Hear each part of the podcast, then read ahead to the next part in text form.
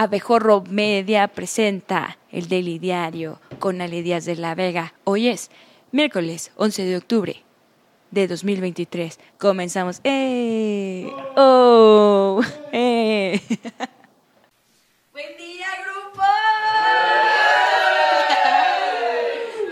Me, encanta cuando traen esa actitud. Significa que va a ser un buen programa. Yo soy Ale Díaz de la Vega y les doy la bienvenida a este, su noticiero favorito, el Daily Diario. Comencemos con las noticias más importantes en México y en el mundo. Vámonos.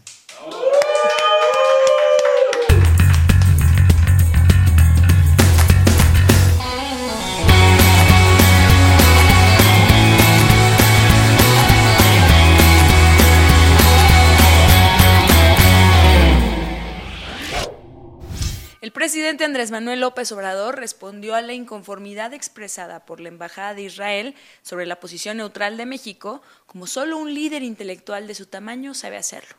Su increíble respuesta fue que México es pacifista y que no desea la guerra ni la violencia. Achis, achis, los mariachis. O sea que Guanajuato, Sonora y el Edomex no son parte de México. Ni Colima, Zacatecas, Baja California.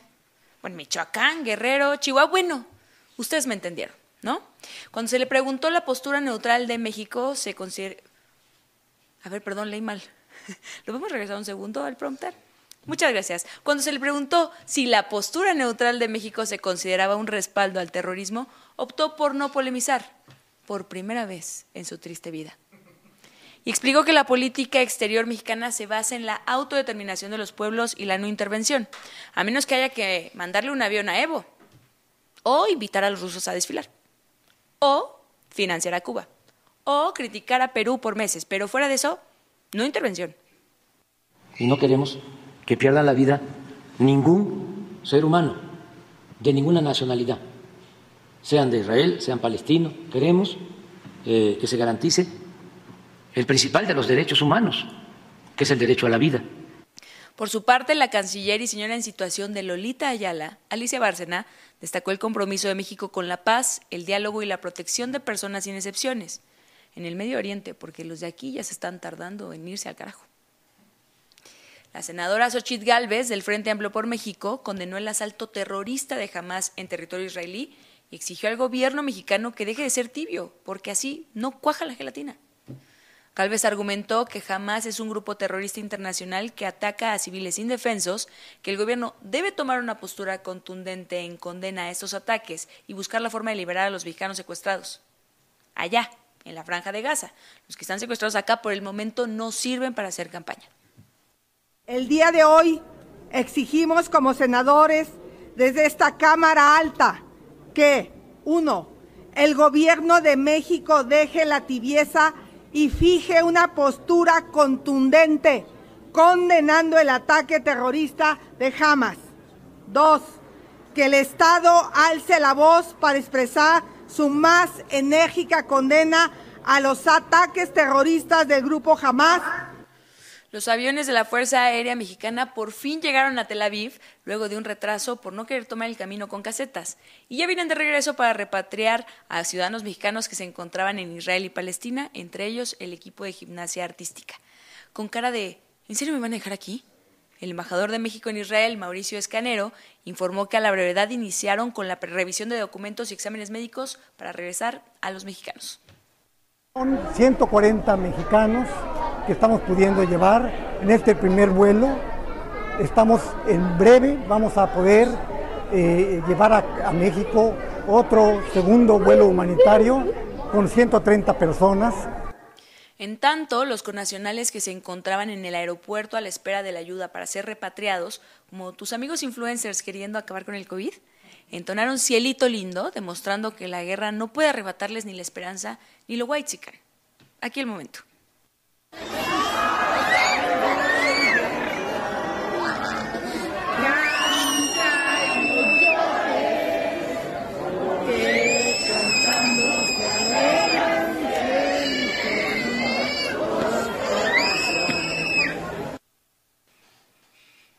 En medio del conflicto, Israel reportó que al menos 1.500 miembros infiltrados de Hamas fueron encontrados en su territorio durante el cuarto día de guerra.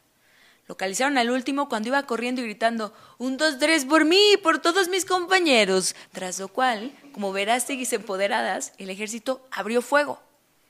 Asimismo, sindicatos de reporteros informaron que cuatro periodistas palestinos murieron este martes en bombardeos israelíes cuando cubrían la evacuación de un edificio residencial en Gaza.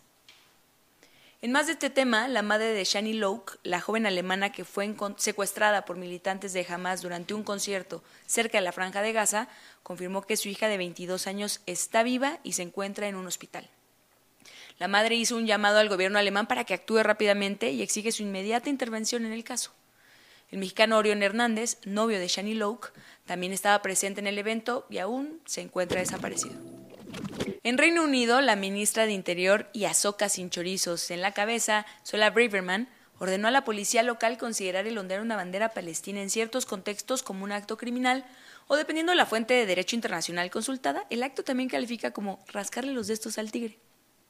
Braverman enfatizó que este tipo de conductas pueden interpretarse como una glorificación de actos de terrorismo e instó a la policía a aplicar el mismo enfoque usado en presencia de esvásticas en manifestaciones anti-Israel.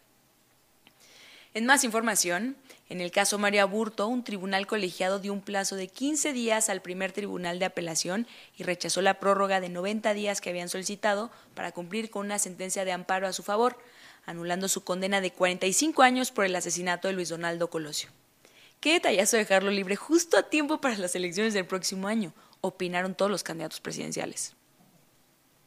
En otro tema, en las últimas horas, las lluvias provocadas por la tormenta tropical Max dejaron dos personas muertas y un menor de cuatro años de edad lesionado. En tanto, el huracán Lidia pasó a categoría 2, tocó tierra durante la tarde-noche de este martes entre Jalisco y Nayarit y provocó la muerte de un hombre en Punta Mita.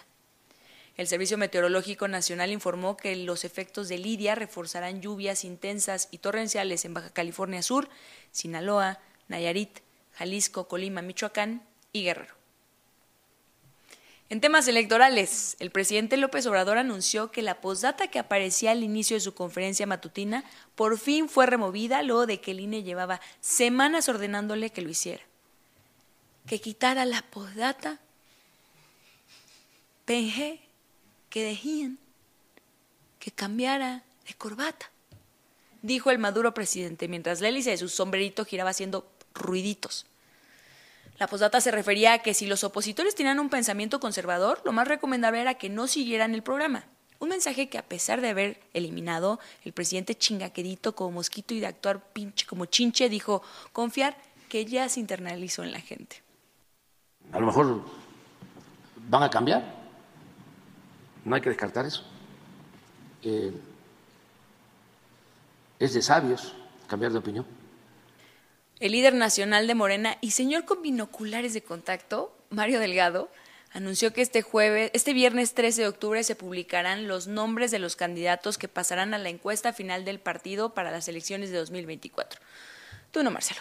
Por favor, ten dignidad. Indicó que la Comisión de Elecciones valorará las recomendaciones de los consejos estatales y los resultados de las encuestas de reconocimiento antes de preguntarle a Andrés Manuel quiénes son los candidatos que él y solo él quiere que queden. A los demás, muchas gracias por participar. Repito, este jueves a las 12, un representante del Comité Ejecutivo va a ir a cada una de las nueve entidades, se va a citar a los inscritos, a todas y todos, y se les va a mostrar el resultado de las encuestas de reconocimiento. Delgado confirmó que ya se reunió con la mayoría de los morenistas afines a Marcelo Ebrard, quienes, como si el canciller necesitara aún más motivos para llorar, le reafirmaron su lealtad al movimiento. Pues han manifestado que ellos son del movimiento, ellos van a seguir en el movimiento, eh, no les interesa tomar una ruta distinta a Morena, de hecho ya algunos, bueno, prácticamente todos tienen tareas asignadas para eh, contribuir a la formación de comités en este esfuerzo que encabeza la doctora eh, Claudia Sheinbaum. Mientras tanto, Marcelo Ebrard celebró su cumpleaños número 64 en una reunión con legisladores afines a su proyecto, dos de sus amigos imaginarios, porque los otros tres se fueron con Sheinbaum, y un peluche de Amlito. Durante el festejo, sus simpatizantes le obsequiaron un pastel y le cantaron las mañanitas. Entre los presentes estaban Selene Ávila, Salma Luébano, Emanuel Reyes, Ping Bong, Jade Polemski, Berta Carabeo y otros más que, para excepción de Marcelo, cuando sopló las velitas, seguían ahí. Ebrard agradeció a sus colaboradores por las felicitaciones y buenos deseos en su cumpleaños. Mario Delgado, líder de Morena, frotando sal a la herida, también le mandó su felicitación. Cierto que hoy es cumpleaños de Marcelo Ebrard. Le mandamos una felicitación, un abrazo fraterno a nuestro compañero Marcelo Ebrard por, por su cumpleaños. Adela Ramos, hija no reconocida de Xochitl Galvez y Wendy Guevara, anunció su salida de Morena en la Cámara de Diputados para unirse a la bancada del PAN. Su decisión, dijo, se basa en que no puede ser parte de una bancada que carece de respeto por la libertad de expresión y donde predominan la opresión, discriminación y violencia política. ¿Y entonces por qué se fue al PAN? Ramos expresó que el principal motivo para unirse al blanqueazul es la defensa de la libertad de expresión y la oposición a prácticas que van en contra de sus convicciones. Ah, ya entendí. No más quiere hueso la señora. Partido Acción Nacional, el cual, además de ser el primer partido de oposición de México, honorablemente promulga y practica la tan anhelada ideología humanista. Como siempre sostuve, y no me equivocaba, uno de mis más grandes principios es y será siempre la razón. El panorama político para 2024 cambió de manera dramática durante los últimos meses. En principio parecía una batalla cantada entre las corcholatas de Morena que, luego de un proceso a todas luces simulado, definirían que la bandera del proyecto sería Claudia Sheinbaum, porque así ha sido siempre la voluntad del presidente Andrés Manuel López Obrador. Sin embargo, Xochitl Gálvez irrumpió en la escena política con un impulso que tomó por sorpresa al inquilino de Palacio Nacional y a la misma oposición, que se sabía carente de perfiles que pudieran dar la batalla con dignidad. Pero este suceso no se reduce al inesperado crecimiento de un personaje medianamente competitivo en el bloque opositor, sino que abrió una posibilidad real de que México, el próximo año, sea gobernado por una mujer. Discursivamente este mensaje es muy poderoso y por supuesto que representará un cambio de paradigma. No obstante, lejos de romantizar la situación, es necesario analizar las condiciones reales en las que ha germinado la semilla de la paridad en nuestro país. Primero, Tendremos como candidatas a dos mujeres impulsadas por hombres y por partidos conservadores que no necesariamente sostendrán una agenda de género. A Xochitl le impulsa el PAN, un partido que a pesar de su extravío ideológico ha mantenido una postura clara respecto de temas como el derecho de las mujeres a decidir sobre su propio cuerpo. Hace unos días, al ser cuestionada sobre su opinión respecto al aborto, la senadora dijo que ahora estaba obligada a respetar diferentes posturas. Una declaración que se percibe incongruente, pues en el pasado había dicho que estaba a favor de que las mujeres tuvieran acceso al aborto legal y seguro. Claudia Sheinbaum, por su parte, es la elegida del Mesías Macuspano para ocupar la presidencia, un hombre que de manera sistemática ha demostrado su falta de empatía por las mujeres, a pesar de haber designado a una como su sucesora. Además, es bien sabido que como jefa de gobierno, Claudia no se caracterizó por mantener una buena relación con colectivos feministas en la capital, a quienes incluso ha señalado de racistas y clasistas por defender sus causas y manifestar su inconformidad con el contexto de inseguridad que enfrentamos todas las mujeres todos los días.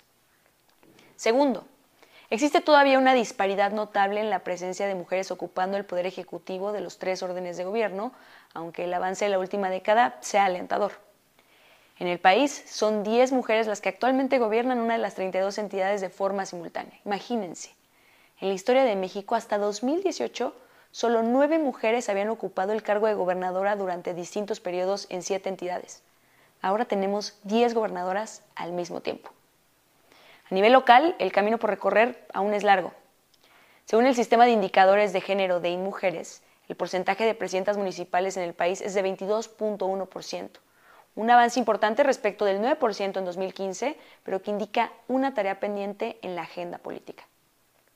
Tercero, existe una brecha muy pronunciada respecto a la presencia de mujeres en otras órdenes de gobierno y su influencia política. Mientras que el Poder Ejecutivo podría ser encabezado por una mujer dentro de poco, la violencia política en razón de género a nivel local representa una amenaza directa hacia las mujeres, por mencionar, directa hacia las mujeres. Por mencionar un ejemplo, está el caso de Angelina Díaz Méndez, alcaldesa de Aldama, Chiapas, que en inicios de este año, por motivo de género, fue amenazada de ser violada y quemada en caso de no firmar su renuncia.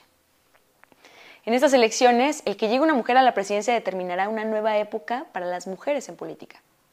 Lo deseable es que Xochitl y Claudia sean dignas representantes y guías de un cambio histórico y trascendental que no solo implique un cambio superficial en el sexo de quien ocupe la silla presidencial, sino el resultado de años de lucha feminista. Habrá temas que deberán abordar con urgencia, como la violencia contra las mujeres, los feminicidios, la ley de cuidados y la violencia digital que se ha agudizado en los últimos años, para que su llegada al poder no solo sea un logro del feminismo, sino también un logro para el feminismo. En información internacional, en Canadá, trabajadores de General Motors se fueron a huelga lo de que el fabricante de automóviles no logró llegar a un acuerdo con aproximadamente 4.300 trabajadores representados por el sindicato Unifor. La presidenta nacional del sindicato, Lana Payne, dijo que General Motors continúa incumpliendo sus demandas de pensiones, apoyos a jubilados y transición de los trabajadores temporales a tiempo completo. Los trabajadores se unen a los casi 10.000 que están en huelga en Estados Unidos en dos plantas de ensamblaje y 18 centros de distribución, en cuyas inmediaciones se vio a Samuel García repartiendo desesperado folletos de Nuevo León. En España, la reina Leticia, que cada día se acerca más a su meta de parecer Caitlyn Jenner, se echó el rap más blanco de la historia desde que Santiago Krill leyó un versículo de la Biblia muy rápido en misa, esto al presidir un acto por el Día Mundial de la Salud Mental. Es la primera vez que Leticia muestra sus dotes musicales. Es un decir. Con el fin de llamar la atención, pues considero que ese caso merece importancia. Aquí el momento. Hago lo que puedo, llego a lo que llego y no es sano que me exija tanto. Duelen los enfados y las malas caras cuando fallo en algo, pero duele más cuando no valoran que lo has intentado. Y lo estoy intentando, perdón si no alcanzo, pero porque han pensado que lo haría bien todo el rato. Lo estoy intentando. No es sano que me exijan tanto. El beatbox es mi pasión. Pero mejor sigamos con la información. Así que antes de que me cortes, vayamos para ver qué pasa con los deportes. ¡Eh! ¡Oh! ¡Eh! ¡Oh! En los deportes, esta noticia es indignante, pero una constante en esta administración. México no tendrá representantes en el tenis femenil de los Juegos Panamericanos 2023 porque la Federación Mexicana de Tenis no registró a las seleccionadas nacionales.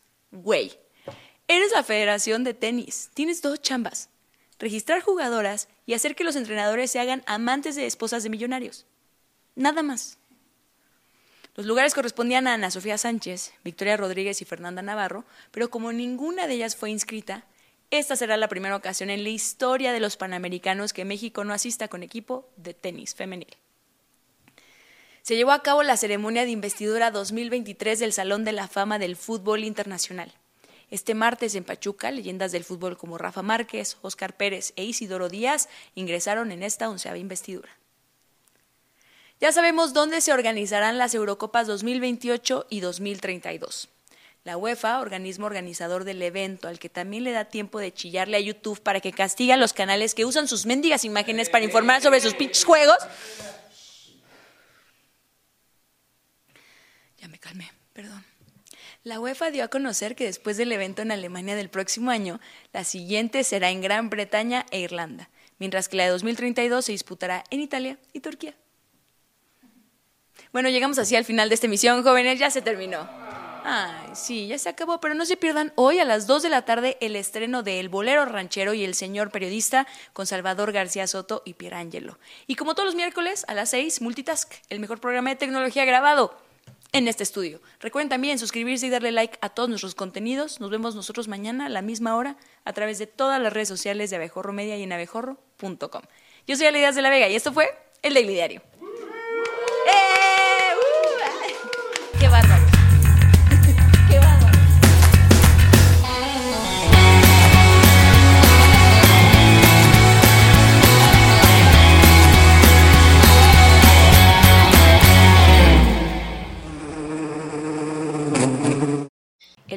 Es mi pasión.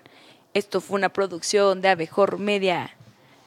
Síguenos en todas las redes, no sé rapear, pero sí sé informar. Nos vemos mañana No dejes de suscribirte, darnos cinco estrellas y compartir este podcast en todas tus redes sociales.